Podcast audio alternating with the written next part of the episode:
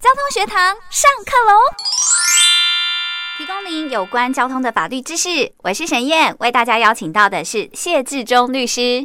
哎，是，大家晚安。呃，今天我们要跟大家谈一谈哦，真的是如果不幸发生了车祸哈，到底呢被害人可以跟谁求偿啊？因为事实上在台湾的交通事故应该很多哈，所以受伤的状况啊、死亡的状况啊，其实呃也都不少哦。所以这个呃，如果遇到不幸哦，遇到了这个车祸的状况哦，那今天律师要特别来跟大家分析一下哦，就是有什么样的方式可以让被害人的损失。少一些哈，那可以去求偿，邀请律师来告诉大家。啊，是，嗯，现在一般就是说，我们如果是发生交通事故的话，那发生交通事故的话，一般我们就知道，就是说，呃，跟呃撞伤我们的人来求偿嘛。那但是往往有时候，如果是撞伤我们的人是一个未成年人啊，或者是司机也好，那。到底球场的对象还有哪一些人？哈，就是我们这次要来跟大家分享的主题，这样子。大大概有哪一些人？对，就是要请这个、哦、呃律师来跟大家说，分为哇，还蛮多种哎。律师总共分为了这个八种来说明哈，到底怎么会这么多种呢？跟大家说明一下。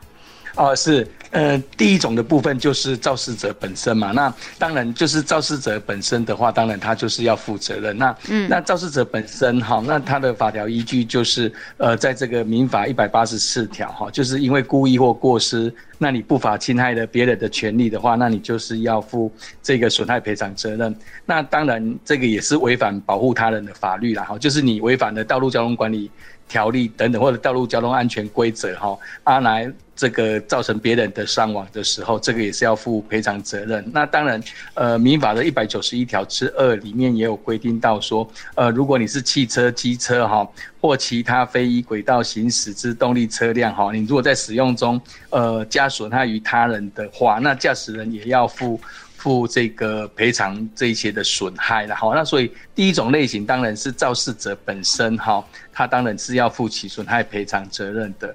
那呃，再来的话就是第二种的部分哈。那第二种的部分，如果是肇事者是未成年人哈，那我们一般来讲，呃，未成年人大概就是未满十八岁嘛。好，那你未满十八岁的话，那你如果这个骑机车也好，或开车你出去之后哈，那如果是因为交通事故呃等等的，那你如果撞伤人的话，那你的法定代理人也会被求偿的对象。那呃，一般法定代理人来讲，这一些就是父母嘛，好，父母就是法定代理人，是。嗯、那他的那个法条也是在我们民法一百八十七条，那他这边也有规定到说，呃，如果是无行为能力啊或限制行为能力的人，那你不法侵害呃别人的权利的时候，哈，那这个时候呃以行为时有识别能力为限，那跟他的法定代理人要连带。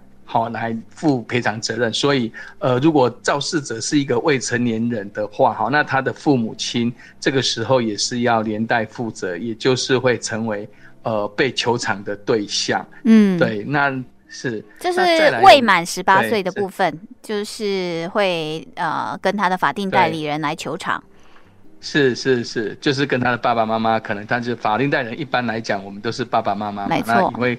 就是被害人的话，除了跟这个未成年人求偿之外，因为爸爸妈妈比较有财力，那这个时候爸爸妈妈也会列为这个被求偿的对象。嗯，是。再来就是，如果是司机的话，哎，对，如果是这个像我们在这个在道路上常常会看到计程车司机也好，或者是呃公车司机也好，或者是货运的司机也好，那如果是在这个发生的交通事故的话，那基本上他们的雇主就是他们的老板，呃，也要负这个连带赔偿责任。那这个法条就是在民法的一百八十八条哈，就是如果受雇人哈要执行职务，你如果不法侵害这个他人的权利的话，那由雇用人哈就是老板嘛哈跟行为人要连带负赔偿责任。那这个时候如果呃如果是货车的司机呀哈，或者是公车司机，或者是这个呃计程车司机等等的哈，那可能被害人呢，可能就可以跟他们这个公司的老板或者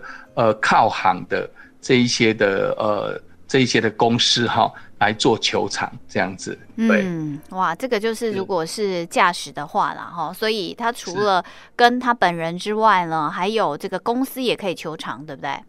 对对，是的，是的，嗯、对。可是啊，是如果说哦，因为有一个状况啦，哈，就是他虽然是这个公司，是可是他是在下班时间的话，这样是不是公司就没有办法球场了？哦，哦，是这个，就是呃，如果要跟公司求偿的话，就是一定他在送货的时间，就是他在上班的时间，嗯、那他在上班的时间造成别人的伤害，那这个时候被害人可以跟那个他的呃公司来求偿，也可以列为。这个求偿的对象，但是他如果是星期六、星期天，对，他带家人出去玩，嗯，那开自己的车，那这个时候如果是发生交通事故，当然跟公司的业务的执行没有相关，那这个时候就不能跟公司来做一起的球场。可是他如果开公司的车呢？他礼拜六日，然后公司也没有上班，然后他他就用公司的车载家人出去玩，这样怎么办呢？哦。这个时候，有时候我们会采，就是说，哎，你既然我们外观上看起来你是开公司的车，但是你是私底下对去从事自己的事情，就是实物上也看也常常会看到有一些是在上班时间，或者是这个开公司的车，私底下又去接小孩子上下课。嗯，那这个时候如果发生了这样的交通事故，也一般会把公司列为球场的对象，因为外观上来看，他确实是开公司的车，那一般人会以为认为他是在执行公司的业务的行为。嗯，那怎么办？可是其实他没有啊，他只是给人家开公司的车而已，哎。对，那这样公司不是很衰吗？对，没有，这个时候整个就是靠法院来判断厘清他当时到底是在从事这个送货的工作啊，或者是在做公司业务的工作。这个时候可能就是要看那个证据来认定这样子。哦，了解哈，所以这个这个部分的话，就是要看他是不是在执勤啦哈。那如果执勤的话，一定是没问题的啦，哈，因为你就是执勤，我就可以跟车行这样子，就是跟受雇的公司。但如果他又不是在执勤的话，这个可能就有一些争议，就对了。是是是是是。那我记得哦，其实我们第一次的时候就刚好有讲到说，就是呃无照驾驶，就车主借给那个无照驾驶的人。所以这时候如果你借给那个无照驾驶人，你明明知道的话，这个车主也是求偿的对象嘛，对不对？对对，这个车主也是会求偿，因为他既然无照，那你把车子又借给他，那这个时候如果这个无照的驾驶人去撞伤人的话，那这个时候这个车主呢，可能就是要跟这个肇事者哈，依照民法一百八十五条来做连带的赔偿。好，那这个部分也是在法律上有所规定的。嗯，了解哈，就是车主也要了哈，因为你明明知道他没有驾照，然后哎、欸，有没有一种人，他明明没驾照，可是其实大家年纪都大了，有没有？他就说啊，车借我一下啦，啊，结果呢，这个车主也没有，也不知道啊，那你等这已经都三四十岁了，感觉都考过驾照了，可是他没一时不查，就借给了这个无照驾驶，然后对方也没有跟他说无照的话，那这样子车主还有还有责任吗？哦，是这个在道路交通管理处罚条也有规定，他就是说你车子要借给别人，一定要善尽查证的义务，就是你要去查证他到到底有没有驾照。你如果没有查证他，纵使是像刚刚主持人所举的例子，可能他也三四十岁，那我们一般人会觉得，呃，这样的人应该都有驾照，也不会再去问他。嗯、对。那当然，他这个时候发生发生这种交通事故的话，当然这个车主也要连带负责，就是别人来跟你借车，你一定要。问他，他到底有没有驾照？了解，这个、不然，对对对，出事情的话，车主也要负责哈。不要看他以为年纪大，有些人就是没去考驾照啊，是对不对哈？这也要注意哈。这也再次提醒朋友哈。那再来，还有一种哇，那个律师也这个列出了叫做飙车肇事。是是是是，但这个这个部分就是呃。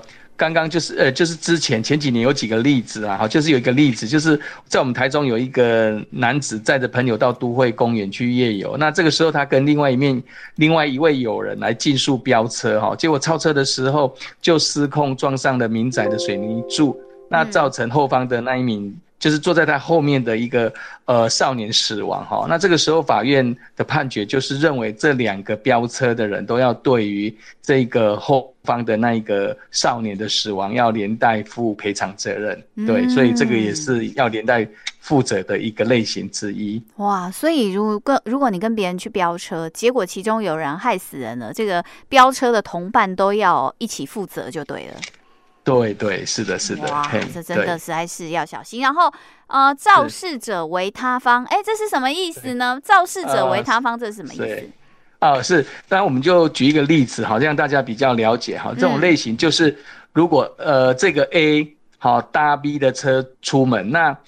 B 呢，一向开车，他也不遵守交通规则，超速驾驶。那刚好在过路口的时候，跟闯红灯的 C 擦撞。那这个时候 A 受伤了哈。那当然 A 可以跟闯红灯的 C 求偿之外，也可以跟他在他的 B，因为 B 也是超速哈，来跟他求偿。所以这个时候呢，A 不是说 A 好像只有看 C 来撞我们，我只能跟 C 求偿。嗯、这个时候受伤的 A 也可以跟在他的那个司机 B 来求偿。嗯，哎、欸。载他的司机是 B 嘛？啊，A 是什么？A 是搭车的，A 是搭车的乘客，是的。那为什么？为什么？为什撞人的是 B 嘛？对不对？对，啊，因为 B 跟 C，因为 B 超速，对，那 C 是闯红灯，哦、那两个对于 A 的受伤都有哦，我懂，我懂，我懂，我懂，懂，懂。因为因为他们两个都是有错啦，所以如果是 A 受伤的话，呃，不只是 C 啦，哈，哎，可是哈，通常 A、B 是朋友啊，A 不太会像 B 球场，应该都只会像 C 球场而已吧？对对对，实物上是。是是没错，哎，对。嗯，那肇事者哦，这就更可怕了，是这个酒驾者。然后车主知道他有喝酒了，还把那个车借他，是不是也要求偿？可是有一个状况哦，就我如果知道他酒驾的话，我当然不会借他。如果借他，当然要负责。可是呢，他借的时候他还没酒驾，然后等到呢这个借。借出去喝完酒再开，我根本不知道这个呃、啊、会去酒驾，那这样子车主也也会被求偿吗？哦，这个部分就不会，因为我们道路交通管理处罚条例它有规定，是说你在借他的时候，你已经明知道他已经有喝酒的情形，你还借他，那这个时候当然我们要处罚你这个车主嘛，因为你已经明知道他有喝酒了，你还借他。那一般有时候就像主持人您讲的，我们借他的时候他并没有喝酒。对啊。他是开我们的车，然后去找朋友之后喝酒，结果因为喝酒酒驾，那这个时候就是他自己要去对于自己的行为做负责，那这个时候跟车主就没有关系。好，那在第八种，那个肇事者是公务员执行职务，哇，这个可能是有国家的任务啊，哈，单位的任务哈，国家单位的任务，那这怎么办呢？是要是要请请谁来赔偿呢？请这个公务员吗？呃哦，是，呃，这个时候因为公务员也是为了国家的事务来执行职务嘛，那有时候开公务车，那不小心跟这个民众发生擦撞，那这个时候民众哈、哦，这个依照国家赔偿法，民众当然是跟这个公务员他所属的机关，比如说这个他所属的机关是警察局，那你可能就跟警察局求偿；那如果是社会局，那你就要跟社会局去求偿，因为毕竟是他在执行国家的任务、国家的勤务，那所以说造成。民众的损害，应该要依国家赔偿法，由民众来跟他所属的机关来请求国家赔偿。所以就不是跟公务员请求吗？对对对，这个时候是要跟国家来请求。嗯、哇，这个真的是比较特别一点点哈。但你要确定他是在执行公务啦。他如果是公务人员，但不是执行公务，也不能向他的单位索赔呀。哦，对对对对，是的，嗯，对对，哇，这个交通事故真的是非常可怕啦，哈，因为大家真的都要非常的小心哈。那最后这个律师还有没有什么要提醒的呢？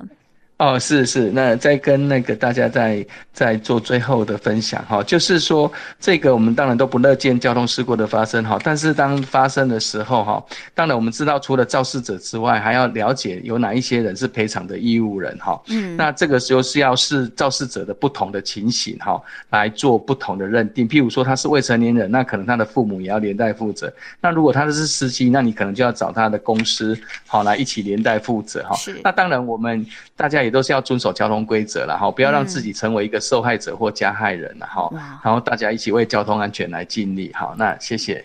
真的不要变成受害者，然后也不要做加害者，哈，这个真的非常重要。如果不幸真的这个发生事故的话，那律师刚刚提供给大家哈，就是这些求偿的人到底要找谁来求偿了哈？希望大家都遇不到，但是如果真的遇到的话呢，就呃这个有一些依据了哈。那我们今天呢，非常感谢谢志忠律师详细的说明，谢谢律师，谢谢您。好，谢谢主任，谢谢大家。感谢大家的收听，我是沈燕，下次见了，拜拜。